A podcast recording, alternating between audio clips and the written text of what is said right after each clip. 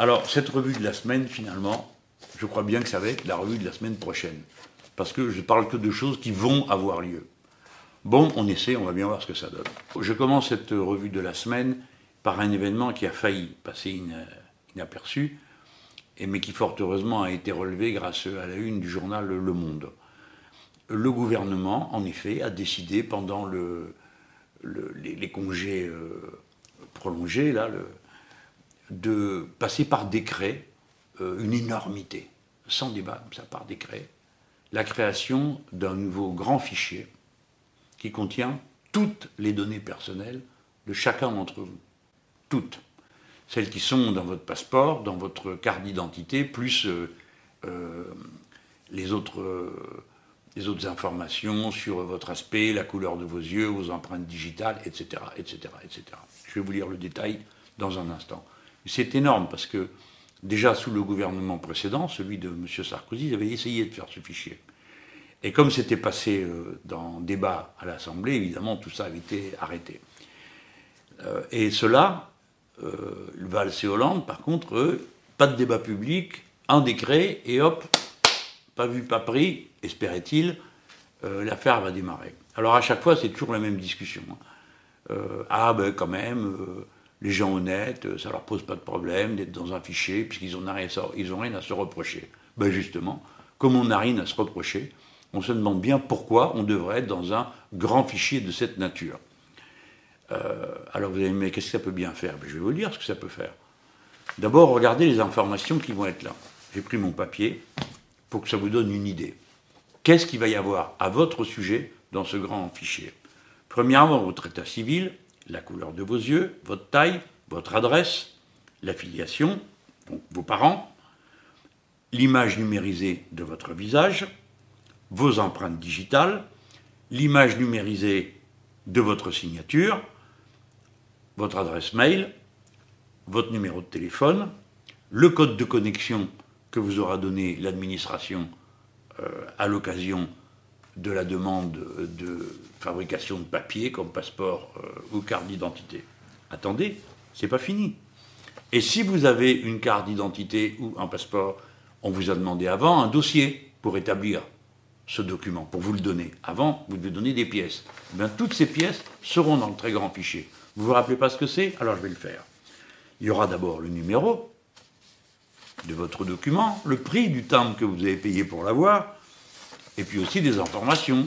Si vous avez déjà perdu une fois vos papiers, si on vous les a volés, si vous, êtes, euh, si vous faites l'objet d'une interdiction de sortie du territoire, mais aussi tous les éléments de documents que vous aurez fournis pour pouvoir avoir votre papier, hein, sur votre carte d'identité ou votre passeport. J'aime vous dire qu'il y a une série de choses qui rentrent dans cette catégorie.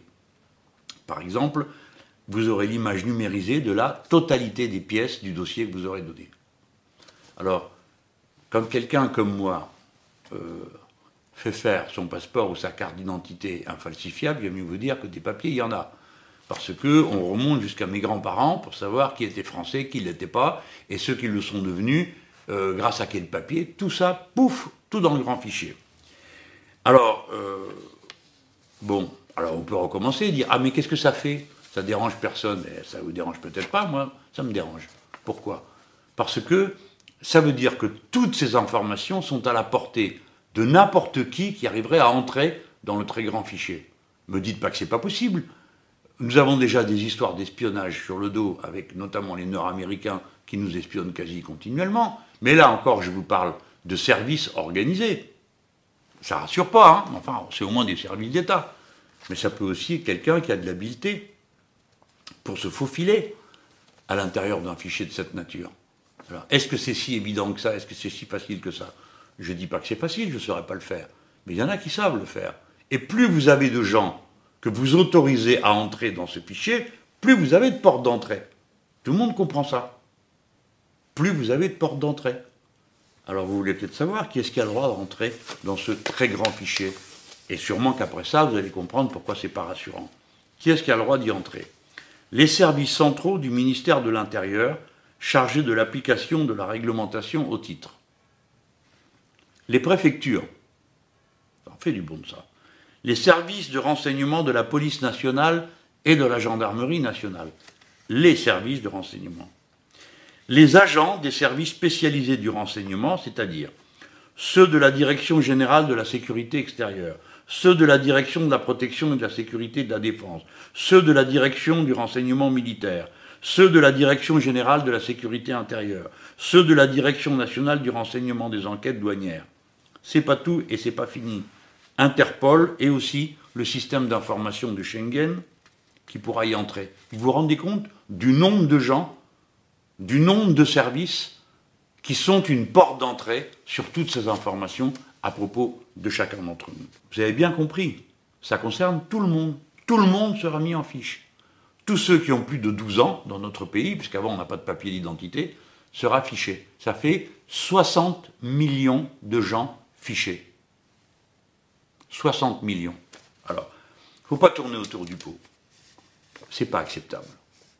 C'est prendre un risque immense sur euh, le droit des gens à conserver le secret, l'intimité euh, de sa vie personnelle. Et puis, il y a une deuxième raison à ça. Dans quel genre de monde vous voulez vivre? Parce que, vous voyez, quand vous aurez connecté tous ces fichiers, où il y a votre photo, et que souvent vous êtes tellement ballot que vous allez mettre dans Facebook le nom des gens qui étaient avec vous, à la manifestation, au repas d'anniversaire, comme ça Big Brother est au courant de tout. Eh bien, quand on commencera à croiser des fichiers de cette nature avec autant de renseignements, et qu'on les mettra en lien avec des machines à repérer les gens, dans quel genre de société vous allez vivre? Il y a des gens que ça rassure, pas moi. Vous savez que les machines que vous voyez, par exemple dans les couloirs du métro à Paris, pour ceux qui sont parisiens, vous avez des, des panneaux qui euh, présentent de la publicité. Ces panneaux, c'est eux qui vous observent. Quand vous voulez regarder, eux, ils vous regardent aussi. C'est comme ça, ça marche comme ça. Et évidemment, bah, votre, votre visage est repéré. Voilà. Alors, ça commence à bien faire. Et puis, c'est toujours avec les mêmes arguments. Attention, c'est pour lutter contre le terrorisme, contre le banditisme, etc. Des lois pour lutter contre le terrorisme et le banditisme, il y en a déjà eu un grand nombre. Il y a eu 11 lois contre le terrorisme depuis 2001 quatre lois de sécurité comprenant des dispositions antiterroristes, sept lois spécialement antiterroristes, et ça c'était sous Sarkozy, et ensuite quatre autres sous François Hollande. Ah ben vous direz, ben maintenant on est bien gardé, hein Ah bon? Comment vous le savez? Parce qu'il n'y a jamais eu aucun bilan d'aucune de ces lois. Jamais. Aucun rapport d'évaluation, aucune estimation de ce que ça a produit. Et à chaque fois qu'ils en ramènent une, chaque fois qu'ils ramènent une trouvaille, c'est pour dire, ah ben oui, mais euh, c'est pour compléter notre dispositif. Ah bon, il y avait donc des choses qui ne marchaient pas Lesquelles? Pourquoi? Combien de fois on a constaté ou non un échec du système avant qui ait besoin d'une loi de plus? Vous voyez? Moi, je crois que ce n'est pas, pas la bonne idée d'organiser un très grand fichier comme ça. C'est pas comme ça qu'on sera plus en sécurité. Il y a plein de raisons qui peuvent nous mettre en danger. Mais quant aux moyens de faire face au danger, ce dont je suis absolument sûr, c'est que le premier moyen, c'est les êtres humains eux-mêmes. Donc, fabriquer un très grand fichier qui permet de tout savoir sur tout le monde tout le temps, je doute que ça serve à grand-chose pour la sécurité. Par contre, je sais ce que ça va nous coûter de ne plus avoir les policiers dont on a besoin, les douaniers dont on a besoin, ou les militaires dont on a besoin. Et ça, ils s'en suppriment des quantités considérables il y a eu 2700 douaniers de moins en 10 ans. Commencez pas à me dire, ah ben la douane, euh, c'est pas pareil. Ben si, la douane, c'est directement une question de sécurité. Est-ce que vous savez qu'il y a seulement un conteneur sur 100 dont le contenu est pas vérifié, j'ose pas utiliser une expression pareille, compte tenu des conditions dans lesquelles l'exercice se fait, mais un sur 100. Donc les douaniers, c'est important pour la sécurité, et pas seulement pour le contrôle du flux des marchandises. 12 000 policiers de moins sous M. Sarkozy, 2 000 de moins sous Hollande. Vous voyez? Voilà. Les gens, moi, c'est mon devoir de vous dire, ça ne peut pas aller comme ça. Ce très grand fichier est une très grande mauvaise idée. Maintenant, je voudrais vous parler des conditions matérielles de la prochaine élection présidentielle de 2017 et sans doute euh, des, des, suivantes. Il y a déjà quelque temps que le gouvernement de M. Hollande et de M. Valls essaie de faire quelque chose que je désapprouve absolument. C'est supprimer l'envoi des professions de foi. Vous savez, les choses que vous recevez à la maison, euh, il y a une feuille par candidat qui présente l'essentiel de ses idées. Et puis, euh, il y a aussi les bulletins de vote, si vous voulez préparer votre vote chez vous, euh, dans, l'enveloppe, et puis ensuite, vous allez la déposer. Bon, c'est une très vieille tradition républicaine, parce que comme ça, vous avez le temps de regarder les programmes, si vous voulez, vous n'êtes pas obligé, mais si vous voulez, vous le faites. Et puis des fois, souvent, on pose ça sur la table, on en parle avec les enfants, en même temps, ça fait un peu d'instruction civique. Des fois, les parents donnent leur avis. Et euh, bon, ça fait partie du, rite républicain. Alors je sais bien, c'est du papier, c'est des envois, ça coûte de l'argent. Ben oui, la démocratie, ça coûte de l'argent. Alors voilà que Valls et Hollande, eux, ils voudraient que tout ça passe par Internet. Donc déjà, vous pouvez comprendre au moins une chose, c'est que ceux qui n'ont pas Internet, eh ben, ils n'entendent pas parler du matériel électoral. Et ils ne peuvent pas y avoir accès. Et puis ensuite, ceux qui ont Internet, s'ils veulent lire les professions de foi, il faut qu'ils les tirent à leurs frais, sur leur imprimante. Tout le monde n'a pas une imprimante chez soi. Tout le monde n'a pas une imprimante chez soi. Donc c'est un pur artifice de dire, ah ben chacun, comme ça, de manière responsable, va sortir euh, les professions de foi pour les lire. Maintenant, je sais bien ce que ça va donner. Ça veut dire qu'il y a des milliers de gens qui n'entendront parler de rien. Ils ne sauront pas que les élections arrivent, et quand euh, euh, ils vont l'apprendre, peut-être qu'au dernier moment, il y aura, bon, élection, bon, oui, enfin, je sais pas. Ou bien ils vont se dire, ah ben tiens, j'y vais. Mais zut, je sais, je sais, je sais pas qui est quoi là-dedans. Qui, propose quoi? Ah ben je le sais pas. Pourtant, c'est l'élection présidentielle. C'est un pouvoir considérable dans ce pays. Mais les gens ne sauront pas.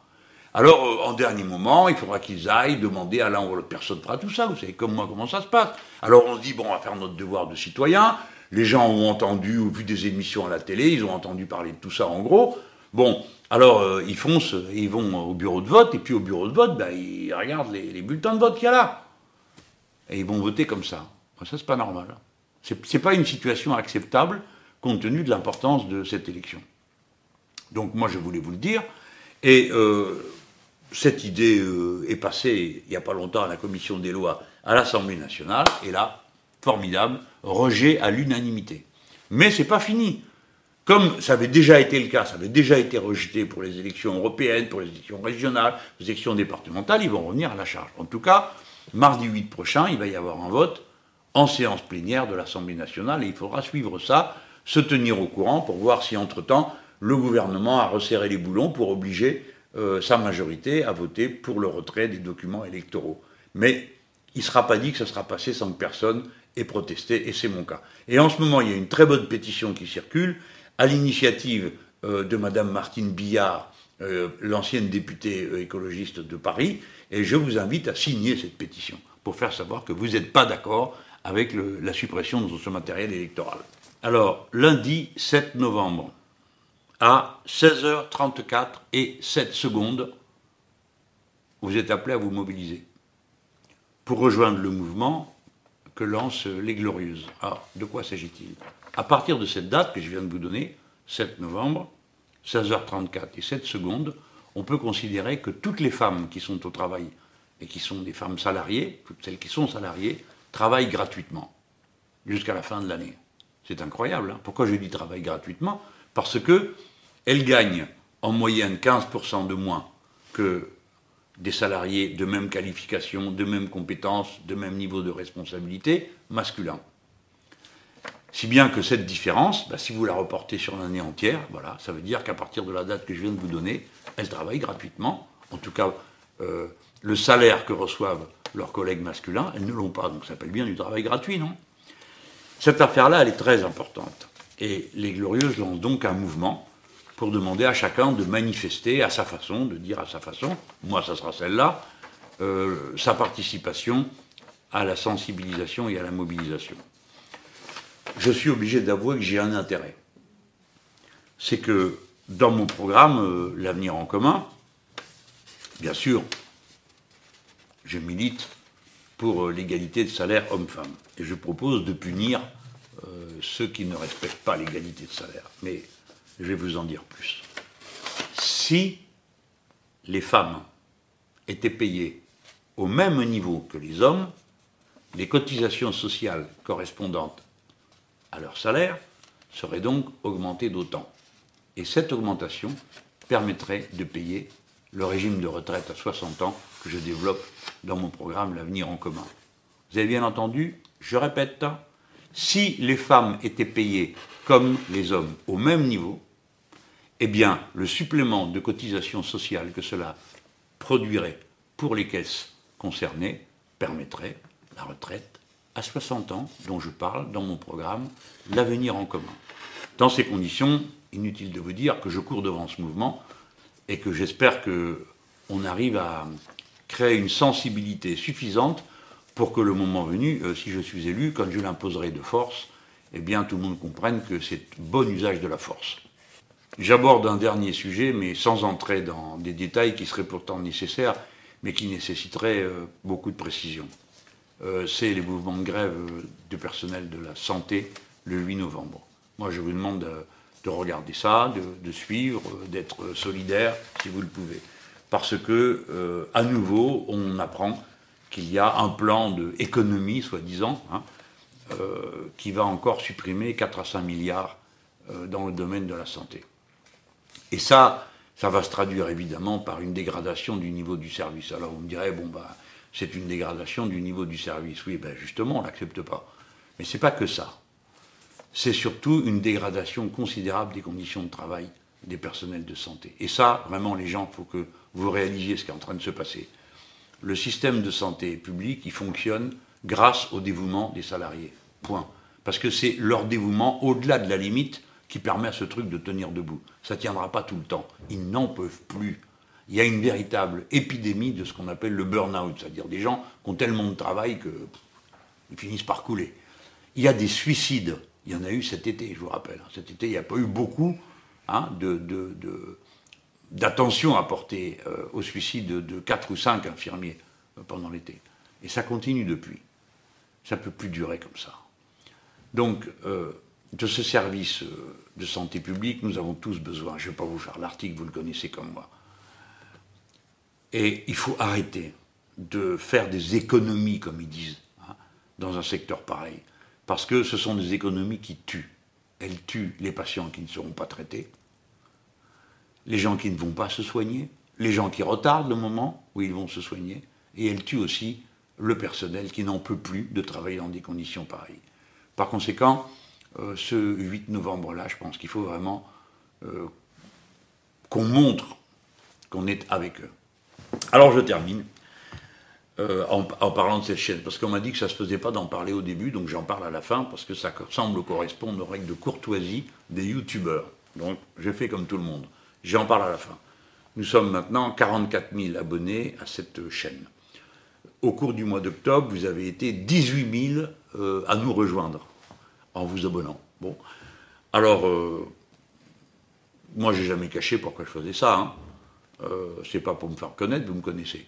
C'est pour avoir un instrument d'expression directe qui me permet de contourner le système et de dire moi-même ce que j'ai envie de dire. J'ai lu dans un article méchant euh, contre moi, euh, qui disait oui, bah, comme ça je ne prenais pas le risque d'être contredit. Bah, vous n'avez qu'à aller voir une émission où vous me contredit, vous allez voir si réellement ça sert à éclairer euh, mon propos. En général, on vous coupe la parole en cours de route, ou on dit vous voulez dire que, comme c'était incapable de dire clairement ce que vous pensez. Donc ici, au moins, je dis ce que je veux, comme je veux, quand je veux, aussi longtemps que je veux. Et puis, apparemment, bah, il y a des gens qui regardent ça et qu'on faut leur miel. Ça ne veut pas dire que ils vont être tout de suite là à dire euh, c'est formidable ce qu'il a dit et tout ça. Enfin, on apprend des choses. Moi, je ne fais pas cette émission pour autre chose que ça. Et j'ai bien l'intention de vous dire que naturellement, euh, ça procède de l'idée que je me fais du fait que plus les gens comprennent ce qui se passe, moins ils le supportent. Et moins ils le supportent, plus ils ont envie de les faire tous dégager. Ça tombe bien, c'est mon projet.